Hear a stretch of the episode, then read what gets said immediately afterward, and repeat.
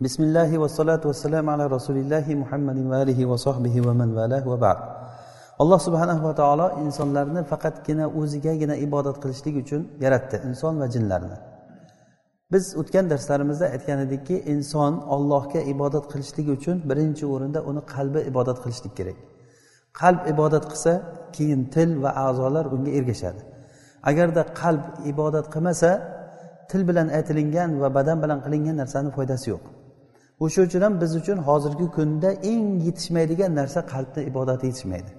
Namozlarga qarasangiz rasmiyatchilik bo'lib qolgan. Namoz o'qilindimi? O'qilindi. Xuddi bir e, ish bajarilayotgan ishday bo'lib qolgan bir e, xuddi bir yo'lday borib kelinadigan o'rganib qolingan joy bo'lgan. Lekin nima uchun qilinyapti shu narsa? Uni hech kim farqiga bormaydi uni. Ya'ni ma'nosidan e, ma'nosiga e'tibor berilmaydi. Bir paytlar bizni e, bir shayximiz aytib bergan edi bir joyda e, odamlar istirohat qiladigan bir hadiqada bog'da e, odamlar o'tiradigan bir kursini stolni nima qilgan ekan? E, bo'yab kraska qilgan ekan. Kraska qilingandan keyin endi bunga bironta odam o'tirib qo'ymasligi uchun soldatlardan bittasini olib kelib turib o'sha yerga postga qo'yib qo'yilgan ekan. U ogohlantirib turish uchun. Chunki yerda soldatlarni qilayotgan ishi yo'q. Olib kelib turib bittasini qo'yib qo'yganki shu yerda ertalabdan kechgacha ogohlantirib turasan deb o'shanda yozilganki shu bir kishi shu joyga borishi kerak deb. O'sha kuni shu boshliq bo'shab ketgan o'rniga boshqa boshliq kelgan u haligi ustav deydimi nimani qarasa manhajga o'sha yerda bir kishi borishi kerak. Har kuni ertalab bitta odam o'sha yerga jo'natar ekan. Borib o'sha yerda bir necha vaqt o'sha stolni oldida bitta soldat borib tikka turgan. U qurib ketgan qachonlar lekin nima uchun yuborilyapti nima bo'lyapti bu yerda uni farqi yo'q o'sha ish bajarilyapti. Ibodatlar mana shunga o'xshab qolmaslik kerak. Namoz o'qilinyaptimi o'qilinyapti ro'za tutilyaptimi tutilyapti. Bunday bo'lmaslik kerak. Ya'ni qalbda ma'rifat bo'lsa biz aytgandikki shu ma'rifat miqdorichalik odam allohga ibodat qiladi. Lekin bu ma'rifatni o'zi kifoya qilmaydi balki bu ma'rifatni nima qalbda his qilish kerak. Buni misolda masalan bir sovuq sovuq paytida e, kishi bir e, issiq kiyimni bir kishi sizga hadya qilsa o'sha issiq kiyimni kiygan paytingizda shuni ne'matini his qilasiz o'zizda shu juda sizga ko'p yaxshilik qilgandek o'rnida bo'ladi. Lekin ba'zan alloh taoloni shunday ne'matlari borki odam uni his qilmaydi. Masalan ko'zni ne'matini ko'zi bor odamlar his qilmaydi. Qachonki? Agar odam alloh taolo asrasin ko'zdan ajratib qo'ysa odamni ana o'shanda keyin ko'z ne'matini his qiladi. Yoki yoshlikni ne'matini yoshlar umuman his qilmaydi. Xuddiki doim hayot mana shunday ketaverayotgandek bo'ladi lekin bir paytiga qarasangiz qarib kuchlar ketib hech narsa qilishlikka kuchi yetmay odamlarni ichidan ham odam o'zini bir begona his qilib qolgan paytda yoshlikni qadrini biladi. Xuddiki haligi nahu kitoblarida o'qiymizku qaniydi yoshlik bir kun qaytib kelsa edi men qarilikni nimalar qilganligini men aytib bersam edim yoshlikka. Ya'ni qarilikni ustidan yoshlikka bir shikoyat qilsam edim degan shoirni bir gapi. Ya'ni xohlang xohlamang umr o'tib ketib qoladi. Buni his qilgan qiladi. His qilmagan odam u ne'matni bilmaydi. Ne'mat qachon olib qo'yilinsa keyin o'shanda his qiladi odam. Illo mo'min odamlar bu narsani oldindan his qiladi buni iymon deyiladi buni. Alloh subhanahu va taoloni ne'mat sohibi alloh taolo mulk sohibi alloh taolo yaratuvchi o'zi beruvchi o'zi oluvchi o'zi razzoq o'zi vahhob o'zi karim. Mana shu sifatlar orqali biz alloh subhanahu va taoloni go'zal ismlari bor. O'sha ismlari bilan alloh taologa ibodat qilamiz. Va aytdikki bu ibodat ikki xil bo'ladi. Duaul masala va ikkinchisi nima? Duaul ibada qaysi asl hisoblanadi? Qaysi muhim? Duaul masala muhimmi yoki duaul ibada muhimmi? Duaul ibada muhim. Ya'ni qalb o'z uz o'zidan ollohga taslim bo'lishlik kerak. Olloh qur'onni mana shu uchun nozil qildi asosan. Ya'ni odamni qalbini ma'rifat orqali ilm orqali odamni qalbini bo'ysundirishlikka ollohga robbil alaminga bo'ysundirishlik inson qalbi intiluvchan o'z uz o'zidan bir kuchlarga intiladi e, harakat qiladi. Siz to'xtab tursangiz ham qalb to'xtamaydi. Qalb o'z uz o'zidan harakat qiladi. Mana shuni to'g'ri yo'naltirmasak agar inson boshqa tomonga qarab ketib qoladi. Buni eng birinchi yo'li eng birinchi yo'li alloh subhanava taoloni tanishlikni bir yo'li alloh taoloni ism sifatlari orqali qisqasi ollohni kitobi orqali ollohni taniymiz.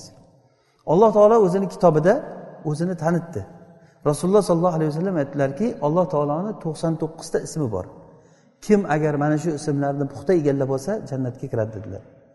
Ya'ni bu ismlarni puxta egallashlik qanday bo'ladi? Mana shu ismni ma'nosiga ibodat qilishlik bilan bo'ladi. Ollohni ismlari bilan ibodat qilinadi. Bu mujarrad shunday aytib qo'yiladigan kalima emas bu. Ollohni ismlari bilan. Shulardan biri kecha darsimizda biz aytdikki alloh taoloni malik va malik va malik ismlari. Bu uchta ism. Bir biriga ma'noda yaqin. Va aytdikki malik degani mulk egasi degani. Mulk sohibi. Ya'ni bu jihatdan insonlar qaysidir ma'noda alloh taolo masalan alloh taolo mulk egasi bo'lsa inson ham mulk egasi deb bir majoziy ma'noda ishlatilinadi inshaalloh buni kelasi darsda inshaalloh buni aytamiz. Qanday insonlar mulk egasi bo'ladi va qaysi jihatdan aytilinadi? Masalan hatto alloh taolo insonlarni ham malik deb aytdi. Insonlarni ham malik deb aytdi. Masalan malik deb aytgan o'shanda ham. Ya'ni inson ham malik bo'lishi mumkin malik bo'lishligi mumkin lekin majoziy ma'noda. Ammo bu narsa haqiqiy ma'noda haqiqiy mulk sohibi alloh taolo. Insonlar biror narsaga molik bo'lolmas ekan. La yamlikuna mavtan vala hayatan vala nushura. Ular na odamni hayotiga qodir bo'la oladi hayotiga qodir bo'lolmasligini isboti katta katta katta podshohlarni farzandlari o'ladi uni hayotini saqlab qololmaydi tomosha qilib turaveradi hamma. Yaxshi ko'rgan odamlar o'ladi pul sarflashsa qancha pul qancha tabiblarni yig'ib kelishi mumkin. Lekin olib qololmaydi haligacha hech kim qolmadi. Odam alayhissalomdan boshlab hozirgacha hech kim qolmadi. Hamma odam ketyapti. Bitta bitta bitta ketyapti. Podshosi ham ketyapti gadosi ham ketyapti. Biz ham ketamiz bir kun. Mana bu narsa bizga katta bir ham ilmiy ham bizga tajribadan bo'lgan ilm bo'lsinki hayotga hech kim qodir bo'lolmas ekan. Va hidoyatga kim qodir bo'ladi? Ollohni o'zi. Kim insonlarga rushdni beradi to'g'rilikni beradi olloh beradi. Ollohdan boshqa hech kim to'g'rilikni ko'rsatolmaydi qisqasi qur'oni karimda mana shu ma'nolarni bizga to'g'irlaydi. Bugun shu ma'nolarni yana davom ettiramiz. Kecha ham bu vaqtda gapirgan edik biz. Demak malikni ma'nosi mulk egasi degani.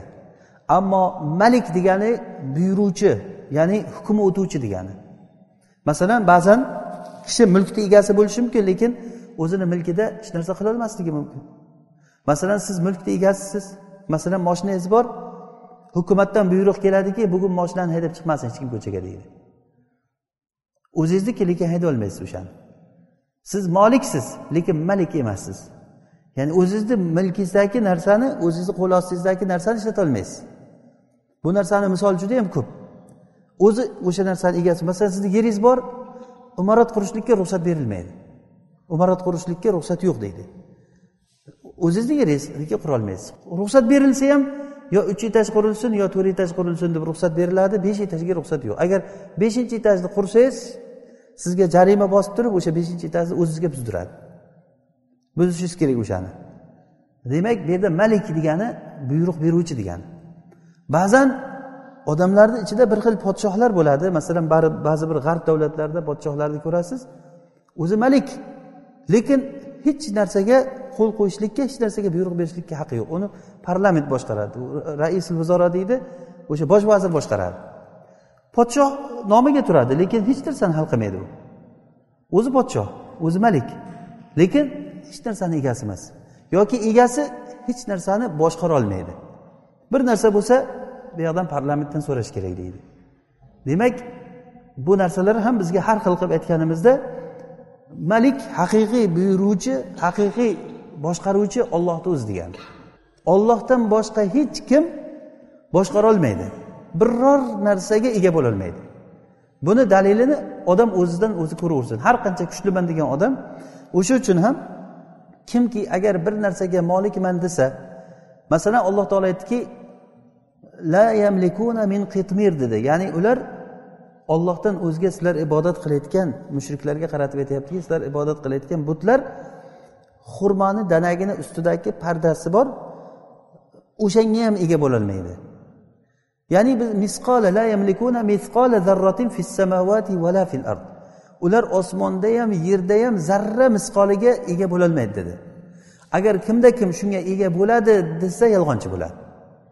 Agar men ega bo'laman deb davo qilsa o'sha odam kazzob degani. Qanchalik davosi kattarsa shuncha katta kazzob bo'laveradi. Yolg'onchi bo'ladi. Men egaman degan odam yolg'on gapirgan bo'ladi. Chunki ega bo'lolmaydi. Haqiqiy mulk egasi va haqiqiy buyruq beruvchi ollohni o'zi degani. O'sha uchun ham bu rasululloh sollallohu alayhi vasallam aytdilarki eng yolg'onchi eng xunuk ism inna ahnal asma indallohi taala man tasamma bi malikil amlak fa innahu la malika illa illalloh av kama qala sallallohu alayhi vasallam hadis buxoriyda kelgan. Ya'ni kim olloh taoloni huzurida eng xor bo'lgan ism podshohlar podshohi degan ism. Shahanshoh deb tarjima qilinadi bizda. Buni sufyan ibn uyayna fathul boriyni fathul boriyda ibn hajar shuni keltirgan sufyan ibn uyaynadan shahanshoh deb aytiladi bu degan malikul amlak. Ya'ni podshohlar podsho yoki malikul amlak podshohlar podshosi. Mana shu ism bilan ismlangan ism ollohni huzurida eng xor ism degan. Ibn battol aytgan ekanki agar ismi shunchalik xor bo'layotgan bo'lsa bu ismni musammosi ya'ni bu ism sohibi undan ko'ra xor degan. Shuni misolini biz kecha darsimizda ham aytgandik qazzofiyni misolida. Qazzofiyni men juda ko'p nimalarni ko'rgandim ilgari. O'zini malikul amlak malikul malikul muluk deb gapirardi. O'zini o'zi gapirardi. Men malikul muluk ismi bilan afriqiyani podshosi ismi bilan musulmonlar hamma musulmon podshohlarini podshosi ismi bilan gapiraman deb boshlardi gapini. O'zini o'zi shunaqa ismlagan odam edi. Lekin al jazau min jinsil amal deganday jazo amalni jinsidan alloh taolo shunday ko'rsatdiki odamlar uni quvurni tagidan olib chiqdi. Bolalar quvurni tagidan olib chiqib turib urib urib o'ldirishdi ko'chada.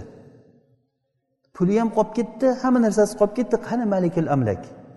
Qani uni milki qani uni kuchi qani uni askari qani puli? Hech nima himoya qilolmadi alloh subhanava taolo buni bir hikmat uchun qildi deb o'ylaymizki bizga ko'rsatib qo'yishlik uchun. Mana ko'ringlar bu hech narsa qilolmaydi tarixda ham bunaqalar ko'p bo'lgan. Masalan mu'tamid ibn mu'tamid ibn al abbad degan podshoh o'tgan. Mu'tamid ibn al abbad u kishi ancha siyratlari maqtaniladi. O'ta shijoatli kuchli podshoh bo'lgan. Bu andalusdagi nimalar amirlardan biri bo'lgan. Andalus murobitunlarni nimasi paytida? Murobitunlar davlati paytida. Murobitunlar mag'ribda bo'ladigan bo'lsa bular andalusda yigirma birga bo'linib ketgan. Shulardan biri motamid bo'lgan. Nihoyat darajada boy bo'lgan. Boyligi juda yam katta boy bo'lgan. Hattoki bir kuni xotini aytar ekanki ko'chadan qarab turib turib tashqarida qizlarni loy tepib o'ynab yurganligini ko'rib men ham loy tepaman degan ekan. Seni esing bormi podshohni? Ayoli ham loy tepadimi? Ular loy tepayotgan odamlar boshqa sen boshqasan degan yo'q men bir insoniylikni aslisiga qaytgim kelyapti loy tepaman degan. Oxiri bo'pti deb xizmatkorlariga buyurgan ekan miskdan loy qilgan. Miskdan qasrni ichiga katta maydon qilib turib loy qilib turib xotiniga borib chiq tep shu loyni degan ekan. Butun miski zafaron hamma narsani aralashtirib shu loyga dumalab tepib o'ynagan ekan boyagi. Kunlardan bir kuni kelib turib shunchalik qashshoq bo'lganki haligi odam hatto yusuf ibn tashafin nimadan kelgandan keyin mag'ribdan kelib andalusga bu yoqdan fransuzlar tushganda katta bir urush bo'lgan. O'rtalarida o'shanda motamid ibn abbad e, uni chaqirgan yordamga qisqasi o'rtalari buzilgan o'sha nimalarni nasoralarni o'ldirgandan keyin bir kunda ellik ming kishini o'ldirgan ular. Bir kunda o'sha e, nasoralardan.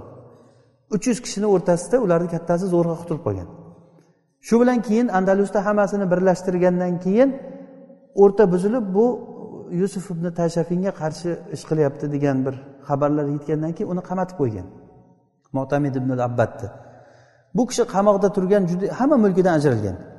Hatto qizlari ko'chada loyda oyoq oyog'i loy bo'lib turib oyog'i yalang odamlarni eshigida xizmat qilib yurgan holatda otasini ziyorat qilgani qamoqxonaga kelgan holatlarida u kishi shoir bo'lgan she'r aytgan she'rlari adab kitoblarida juda mashhur. Ya'ni bir paytlar misk tepib yurgan qizlar bugungi kunda ko'chalarda oyog'i loy bo'lgan holatda odamlarni eshigida xizmatkor bo'lib yuribdi. Eng alam qilarli joyi o'zini bir qo'l ostidagi bir askarlardan bittasini uyiga borib turib ip yigirib pul ishlab keladi qizi o'sha paytda juda qattiq achinib yig'lagan ekan ya'ni o'zi aslida achinib yig'layotgan narsa emas lekin qanday holatdan qanday holatga tushib qoldim deb. Ya'ni bu narsani alloh taolo ko'rsatadiki vaqtlar aylanuvchi narsa. Alloh taolo o'zi mulkini xohlagan kishisiga beradi. Xohlagan kishiga beradi xohlagan kishidan mulkini olib qo'yadi. Masalan horun rashidni o'g'illari juda ko'p o'g'illari bo'lgan. Horun rashidni.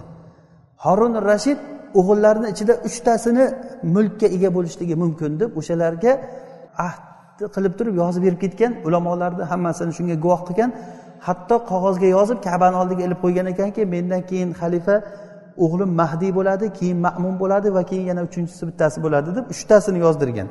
Sakkizinchisi sakkizinchi o'g'li mo'tasim sakkizinchi o'g'lini eslamagan ham chunki bu mo'tasim xalifa bo'lolmaydi umuman degan. Uchta o'g'lini yozdirib tartib bilan mahdiy keyin ma'mun bo'ladi keyin yana bittasi bo'ladi deb turib mana shu bilan kabani oldiga ildirib qo'ygan. Horun rashid ketgandan keyin o'g'li mahdiy bo'lgan mahdiy bilan ma'munni o'rtasida kelishmovchilik chiqqanda ma'mun mahdiydan xilofatni tortib olgan. Ungacha ukalarini hammasi o'lib ketib bitta motasim tirik qolgan. Sakkizinchi o'g'li. Keyin majburiy holatda ma'mun dunyodan o'tishlikda xilofatni o'g'li mo'tasimga berib ketgan. Mo'tasimga bergan mo'tasimni xilofati toki yettinchi asrda hulako bog'dodni kelib turib musulmonlarni o'ldirib bog'dodni egallab olaman deguncha mo'tasimni bolalari boshqarib turgan. Shuncha hech kimni xayoliga kelmagan narsa bu. Ya'ni mo'tasimni xalifani bolalari toki bog'dodda o'sha hulaka kelib turib musulmonlarni yiqitguncha o'sha joyda xalifa bo'lib turgan. Ya'ni bu narsa dalolat qiladiki alloh taolo o'zini mulkini xohlagan joyga qo'yar ekan. Buni xuddi shu ma'noni alloh taolo qur'onda aytganki allohimma malikal mulk tu'til mulka man tasha va tanziul mulka mimman tasha. Ey ollohim mulk egasi sen mulkingni xohlagan kishiga mulk berasan xohlagan kishidan mulkni tortib olasan. Xohlagan kishingni aziz qilasan xohlagan kishingni xor qilasan o'zing har narsaga qodir zotsan. Ya'ni bu bizga iymon bo'lib singishi kerak. Hozir bir misollar keltiryapmiz. Ko'p misol keltirishimiz kerak bunga. Hatto o'zlariz ham masalan bu narsalarni bir misolini bir birimizga aytib eslatish kerakki bitta ma'no singsinki bizga mulk ollohniki xohlagan kishisini molik qiladi va bir kunda o'sha odamni xor qiladi. Bir kunda o'sha odamni xor qiladi. Muhammad shakir misrda muhammad shakir ahmad shakirni otasi. U kishi qado shariyada ishlab turgan paytda bir hikoyani bir voqeani aytib bergan ekan. Buni ahmad shakir rivoyat qilib aytgan ekan. O'g'illari hammalaringiz eshitgansizlar ahmad shakir mahmud shakir degan bu kishilar e, hadis olimi ahmad shakir. Otasi muhammad shakir bu kishi katta olim kishi bo'lgan e, mahkamada qado shariyada ishlagan otasi. Shu kishi aytganki misrda bir xatibul muluk degan bir xatib bo'lgan ekan. Ya'ni podshohlar xatibi degan. U kishi shu katta katta odamlarni oldiga borib juda katta gapirib xutba qilar ekan. E, hatto usmoniylarni xalifasi misrga borgan paytda usmoniylar xalifasi misrga borgan paytda ham o'sha odam xutba qilar ekan oldida. O'shani chaqirib kelar ekan. Juma o'qigan paytda albatta o'sha podshohlar xatibi deb nom olgan o'zi ko'zi ojiz odam bo'lgan ekan. Bir kuni kelib u kishi xalifa usmon usmoniy xalifani oldiga kelgan paytda uni juda hurmat qilgan ekan. Xalifa hurmatlab e'zozlab hurmatini joyiga qo'ygan paytda haligi odam aytgan ekanki la abasa va la tavalla anjaahul ama degan ekan. Ya'ni yuzini tirishtirmadi ham yuz o'girmadi ham unga ko'r odam kelgan paytda deb abdulloh ibn umi maktum roziyallohu anhu rasulullohni oldiga kelgan paytida makkada rasululloh sollallohu alayhi vasallam quraysh kattalariga da'vat qilib turgan paytlarida abdulloh ibn um maktum kelib ey rasululloh menga olloh sizga o'rgatgan narsalardan menga o'rgating. Deb qolganda rasululloh sollallohu alayhi vasallam o'shanda quraysh kattalari bilan gaplashib ular bilan suhbat qilib haligi ular endi moyil bo'layotganga o'xshab turgan paytda bu yoqdan kelib turib ey rasululloh menga o'rgating menga o'rgating deyavergan shunda rasulullohga yoqmagan u kishini bu gaplari. Rasulullohni yuzlarini tirishtirgan peshonalarini tirishtirganlarda va yuz yuz o'girib bu yoqdan kelsa yuz o'girib turib haligi quraysh kattalariga gapiraverganlar. O'shalar agar iymonga kelib qolsa buni orqasida katta bir natija bor deb o'ylaganlar. Shunda alloh taolo itoblab oyat tushirdiki abasa va tavalla anjaahul ama abasa ya'ni rasululloh sollallohu alayhi vasallam yuzlarini tirishtirdilar va yuz o'girdilar ko'r odam kelgan paytda. Bu bunday qilmasligingiz kerak edi ey rasululloh siz iymon keltirmagan odamlar bilan ishingiz bo'lmasin. Va amma ja'aka yas'a va huwa yakhsha fa anta anhu talaha. Kalla innaha tazkira bu bir eslatma siz eslatavering unga ham eslatasiz bunga ham eslatasiz. Alloh taolo xohlagan odam o'zi iymon kelaveradi. Qisqasi bu voqeani hammamiz eshitganmiz. O'shanda rasululloh sollallohu alayhi vasallam abdulloh ibn umu maktumdan yuz o'girganliklari uchun itoblandilar. Bu ko'r kishi haligi xatib odam usmoniy xalifa uni hurmatlaganiga uni maqtab turib la abasa va la tavalla anjaahul ama deyapti. Ya'ni bu xushomat xushomat ya'ni podshohga bo'lgan tushuntira oldimmi? Podshohga bo'lgan xushomat shunday bo'ldiki ya'ni go'yoki rasululloh bilan ikkovsi teng turgan paytda kim afzal ishni qilyapti? Usmoniy xalifa afzal ishni qilyapti. O'shanda ahmad shak muhammad shakirni ichidan juda qattiq bir narsa o'tgan ekan shunda. Subhanalloh juda xafa bo'lgan ekan. Shu bu rasulullohdan ko'ra o'ringa maqtamoqchi bo'lsa bunaqa maqtamaslik kerakda. Ye siz olloh rozi bo'lsin jazakalloh xayron boshqa maqtash yo'llari ko'pku. Endi shartmi rasulullohni yoniga qo'yib qo'yib maqtash la abasa va la tavalla anjaahul ama. Yuzini ham tirishtirmadi yuz o'girmadi ham unga ko'r odamki ko'r odam deb o'zini aytyapti. O'shanday degan? Vallohi deydi muhammad shakir men o'sha odamni kunlardan bir kuni masjidni eshigini tagiga kelib turib tilamchilik qilib turganligini ko'rdim degan. Ya'ni bu podshohni oldida nima uchun bu gapni gapirgan? O'zini ko'rsatish uchun martaba olish uchun qilgan. Lekin alloh subhanava taolo shunday o'ringa tushirib qo'yganki kunlardan bir kuni men masjidni oldida tilamchilik qilib yurganliklarini ko'rdim shu odamni degan. Ya'ni buni nima uchun keltiryapmizki biz bilaylikki izzat ollohniki alloh taolo o'zi xohlagan kishisini aziz qiladi. Tuizzu mantasha va tuzillu mantasha biyadikal xoyr ya'ni xohlagan kishini alloh taolo aziz qiladi. Masalan mulk beradi va aziz qiladi.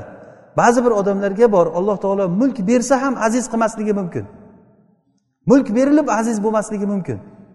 Buni hozirgi e, ba'zi podshohlarni misolida ko'rishingiz mumkin. Odamlar qalbida umuman u odamga nisbatan izzati yo'q bo'lgan odamlar bor. Hammani nazaridan qolgan.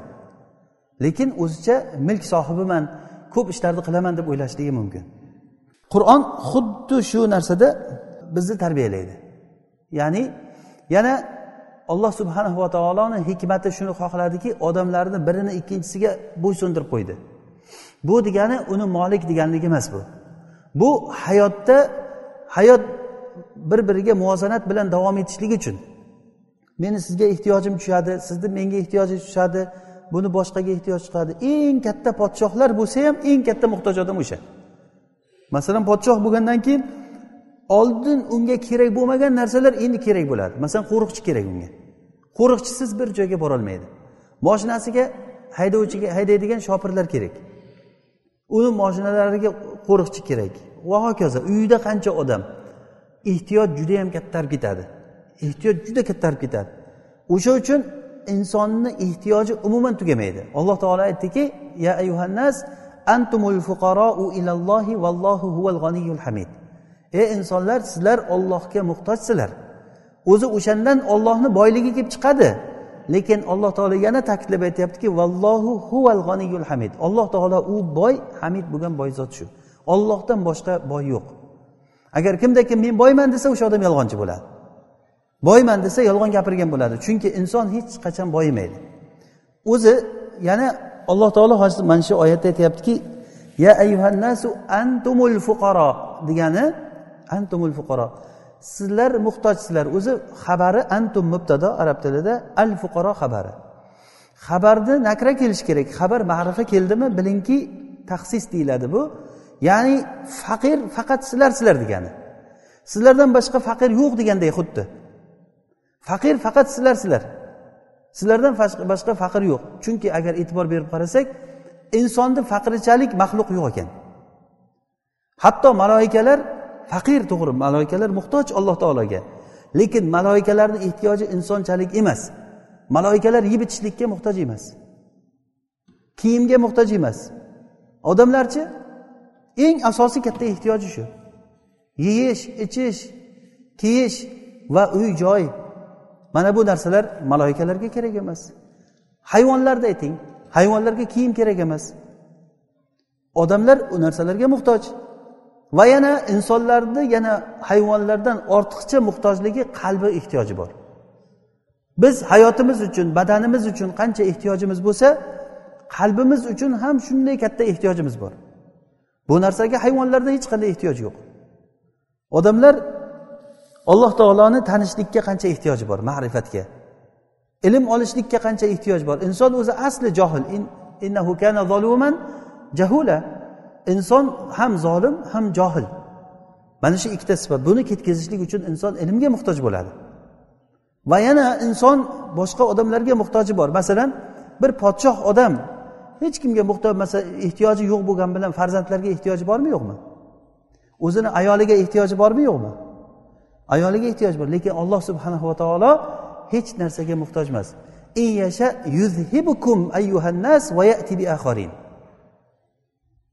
Ya'ni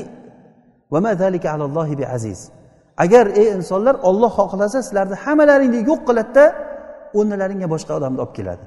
Alloh taologa bu narsa qiyin emas alloh taoloni bir joyi kamayib qolmaydi. Agar bizni hammamizni olib ketsa masalan hozir biz kimnidir yo'qotib qolsak qiyin masalan bir kishi farzandidan ajralib qolsa ayolidan ajralib qolsa ota onasidan ajralib qolsa yaxshi ko'rgan kishilardan ajralib qolishligi insonga qiyin.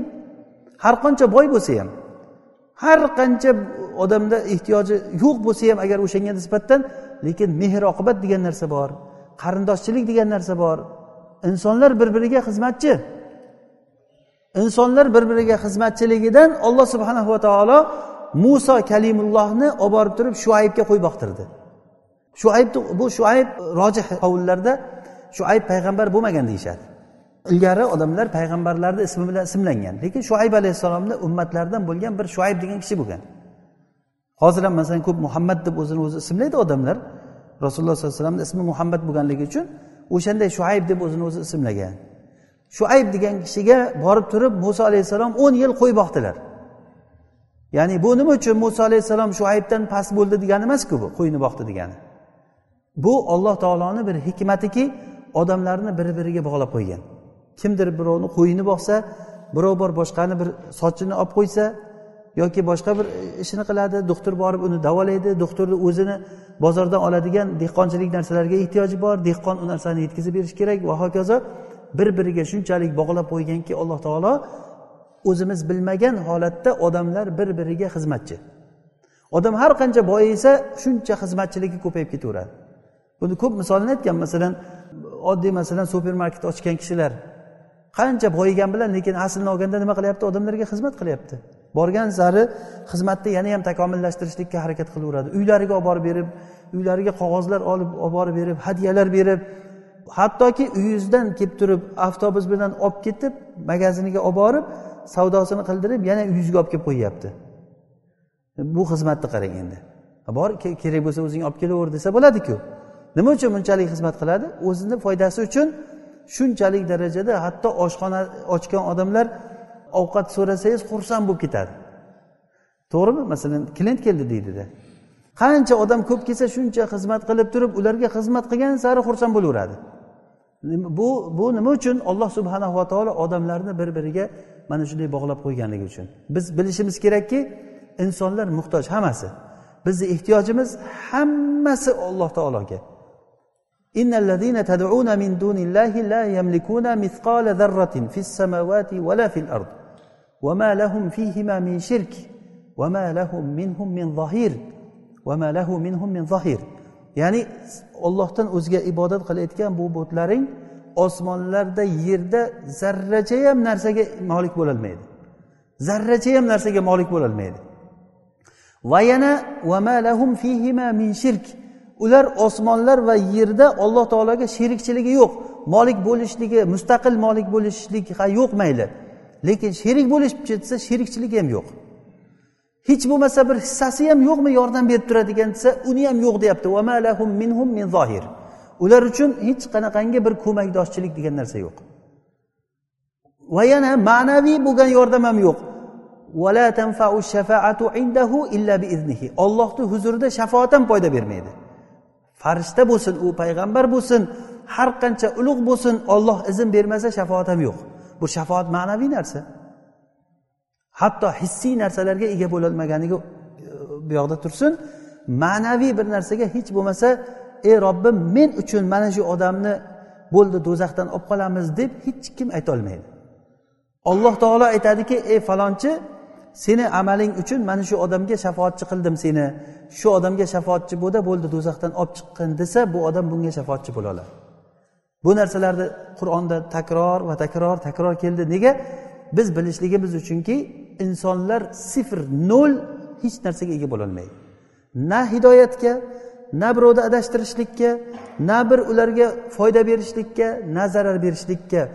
Dunyo jamlansa ham sizga olloh xohlagan foydani beradi. Dunyo jamlansa ham sizga olloh xohlagan zararni beradi. Agar insonlar jinlar osmon yer hamma jamlansa ham. Demak bu narsani biz bitta narsani bilaylikki boshqaruvchi tadbir ollohni qo'lida. Malik ollohni o'zi. Buyruq tepadan keladi. Mana rizqda aytgan edik. Alloh taolo rizqni qayerga yaratdi? Rizqni yerga yaratdi. Yer bu rizqlarni koni. Lekin uni buyrug'i tepadan keladi. Sizlarni rizqlaring osmondan. Rizqimiz ollohdan tepadan keladi. Alloh taolo falonchiga falon narsa borsin desa boradi. O'sha narsani aytmasa hech hech nima bo'lmaydi. Xotirjam bo'lavering. Sizga rizq qilingan narsa imom ahmad rivoyat qilgan hadisda meni eng ajablantirilgan hadis. Rasululloh sollallohu alayhi vasallam aytganlarki agarda sizlarni bittalaring o'zini rizqidan qochsa uni rizqi uni orqasidan quvib boradi xuddiki ajal quvib borgandek. Mana bu alloh taoloni bu boshqaruvchi ekanligini bilishligimiz uchun. Buni o'ylaylik biz tadabbur qilaylik. Ozroq to'xtab o'ylang. Bu biz shu haqda ko'p tafakkur qilmaymiz deb o'ylayman. O'ylaylik o'zimizga hamma narsa ravshan bo'ladi. Boshqaruvchi ollohni o'zi. Ollohdan boshqa podshoh yo'q ollohdan boshqa boshqaruvchi yo'q. Alloh taolo bizga hammamizga foydali ilm bersin. Inshaalloh kelgusi darsimizda biz e, alloh subhanahu va taolo malik podshoh bo'ladigan bo'lsa odamlar ham podshoh bo'ldiku. buni qanday bir biriga bog'liqligi bor degan mavzuda inshaalloh suhbat qilamiz. Alloh taolo foydali ilm bersin hammamizga. O'rgangan ilmlarimizdan alloh taolo foydalantirsin. Subhanakallohumma bihamdik nashhadu an la ilaha illa anta va atubu ilayk.